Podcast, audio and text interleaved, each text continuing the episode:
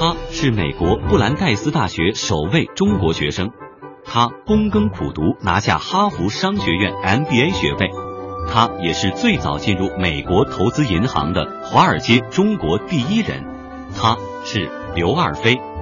本期嘉宾，资深投资银行家刘二飞。本期话题：记忆的碎片。为了看书可以不吃不睡不上厕所，刘二飞对喜欢的书可以和喜欢的女人一样专情。这些书里的经典片段成为了他成长日记里永恒的记忆碎片。我呢，推荐的书呢有几个标准。第一个标准呢，就是对我的一生呢有很大影响的书，对我的这个世界观的形成啊，或者对我对世界的看法有很大的影响。第二呢，这些书呢都是我一气哈成。如果我喜欢一本书的话，我就拿起这本书可以不吃不睡，一直到看完为止。这是第二个标准。如果达不到这个标准，我不会向大家推荐的。《西线无战事》就《All Quiet on Western Front》，这个是呢我在美国读书的时候读过的一本书。我拿起一般的在学老师让看的书都很烦的，翻翻就我这个拿起来之后，我就记得两个小时没动地板看完了，这很短的一本书。讲的是什么？一个一次世界大战的时候，一个德国的兵怎么去生存，怎么怕死到不怕死，怎么去躲避炮弹。后来发现呢，他们打仗完全是无谓的，为了几百公尺的这么一块土地反复争夺，死了上千人。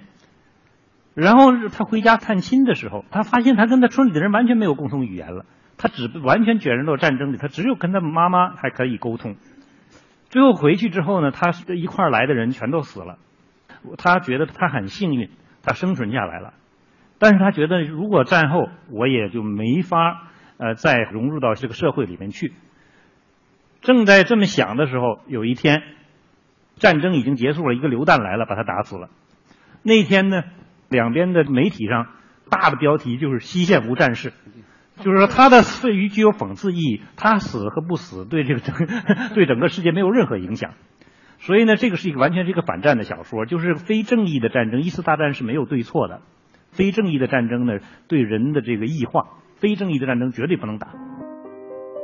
在爱情中，你永远不用说抱歉。小说《爱情的故事》让刘二飞四个小时的时间里专注在男主人公奥列弗·巴雷特。和女主人公珍妮·卡维列里的爱情悲剧里，也给那段大学时光蒙上了一层记忆的影子。这个爱情的故事，这是我记得很清楚，在外语学院学英文的时候读。我拿了这本书之后，当时英文还比较差，四个小时就没动地方，上厕所也都也都忘了。就讲着一个哈佛的同学，一男一女，女的呢是穷人家的孩子。男的呢是一个非常有钱人的儿子，他们俩谈恋爱，历尽千辛万险，这个男孩的父母坚决反对，而且为此呢就断绝一切经济来往，他们就生活非常艰苦。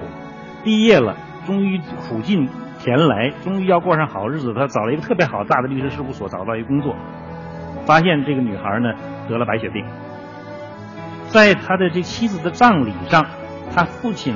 来向他道歉，他说了一句话，什么话呢？就是爱情就意味着你永远不用说道歉。Love means never having to say you are sorry。这因为是年代久远了，有些居士各个情节已经忘记了，但是呢，他都有几句话、几个情节、几个打动人的地方，就永远记在我脑子里头。我一说起这个书。我就只想出来这么几个记忆的碎片，但这些碎片对我一生都产生了很大的影响。毛泽东的经典著作《实践论》成为哈佛课堂上的学习教材，在哈佛的教室里完全见不到中国传统授课的方式，大家集体讨论、参与实践，取代了老师讲、学生听，这一度让刘二飞非常不适应。这毛泽东的《实践论》。我到哈佛读了三个月以后，我发现哈佛教的就是毛泽东的《实践论》。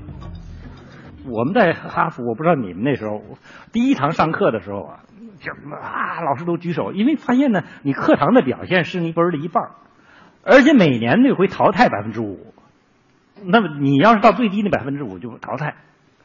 所以每个人都把手举起来，举得高高的，跳楼的不少。老师说你我咱们讨论一下这公司的战略。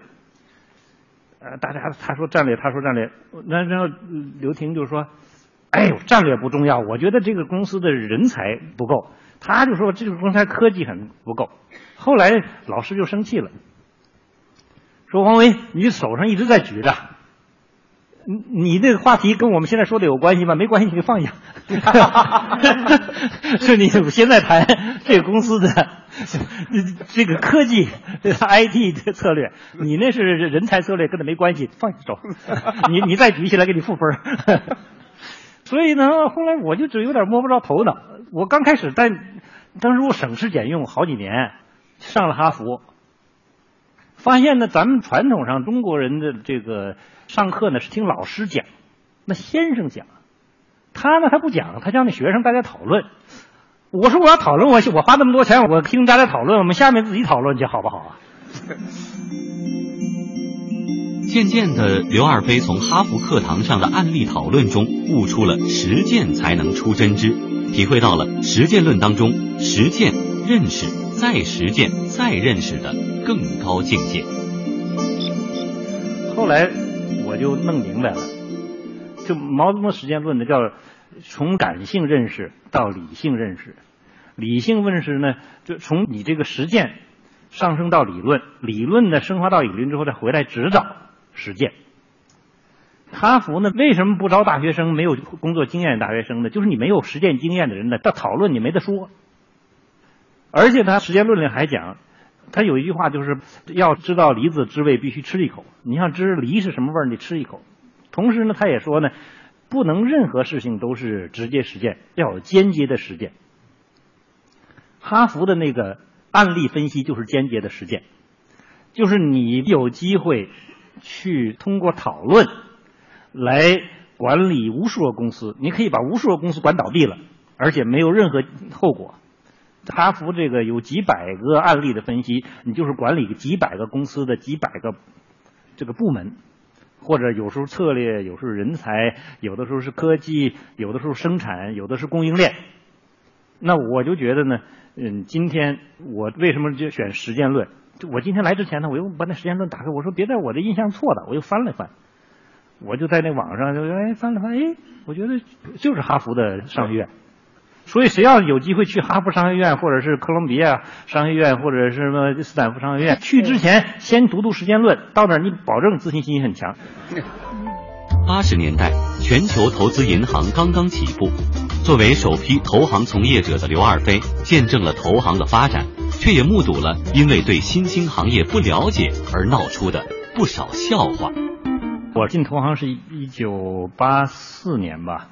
进到这个行业里头呢，发现呢，我这个故事我也讲过很多遍。发现这个投资银行呢，人也不投资，也不贷款，呃，也不接受存款，那就是个中介机构。那我们到东北用我们东北话呢，就是对缝的。在这婚姻市场上呢，就是叫红娘；在小商品市场上呢，就二道贩子。所以后来我给人讲这个道理，说是投行啊，实际上就是一个。一个中介，嗯，因为那个时候我刚回来的时候，听说国外投资银行的人来了哈，都很重视。我回吉林省，连省长都来出来接见什么的。然后就说：“哎呦，你做投资银行的，要你给我投点资。”我说：“我不做投资。”那你给我贷点款？我说：“我不不不贷款。”那这样吧，你投资银行不贷款也不投资，要不然我这儿有钱。放到你的银行里头，你给我什么利息？哎呦，我不接受存款。他说：“那你是干什么的？”我说：“我是这种金融中介。”他说：“咱们能不能说咱大家都能听懂的话？好吧？金融中介我们没听过这词儿。那我就说呢，我们就是啊，把有钱的人和需要钱的人捏合在一块儿，让他们互通有无，让资金流动起来。”啊，明白了，我们这有的是这样人，就是咱们就是对缝的，就是 你自己啥都没有，就所以好。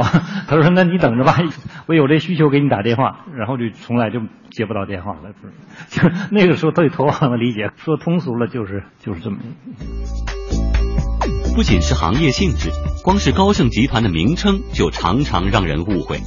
曾经的尴尬和烦恼，如今看来都成为投行人最初青涩而珍贵的回忆。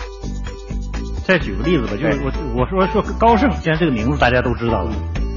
我九二年在高盛到深圳去，人家介绍深圳市市长，人市长很大的官儿，你怎么能随便见呢？说你什么公司的？我说是高盛公司，香港这个公司，我是那个。那我这个当时国内还不太清楚，就是我们的那个职称啊都挺响亮的，是副总裁 （Vice President）。嗯，对。那是这公司的副总裁。然后呢，他说：“好吧，我给你试试介绍一下吧。”人半信半疑的样子。然后呢，就是见到市长，刚一握手，我刚要拿这名片，他说：“市长，这是香港高盛公司的老高。”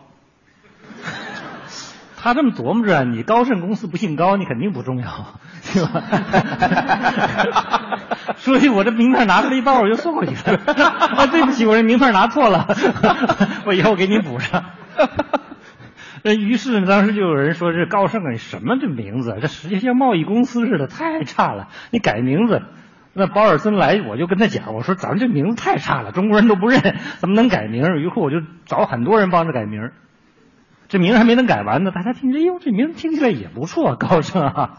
那当时说那个说，你看人美林、摩根，这这牌子多大，多响亮，什么高盛，那贸易公司，嗯，名没改完呢，哎，听起来也顺耳了。阅读、人生、思想、财经先生，中国金融博物馆运筹帷幄，经济之声品质传播，我们下期再会。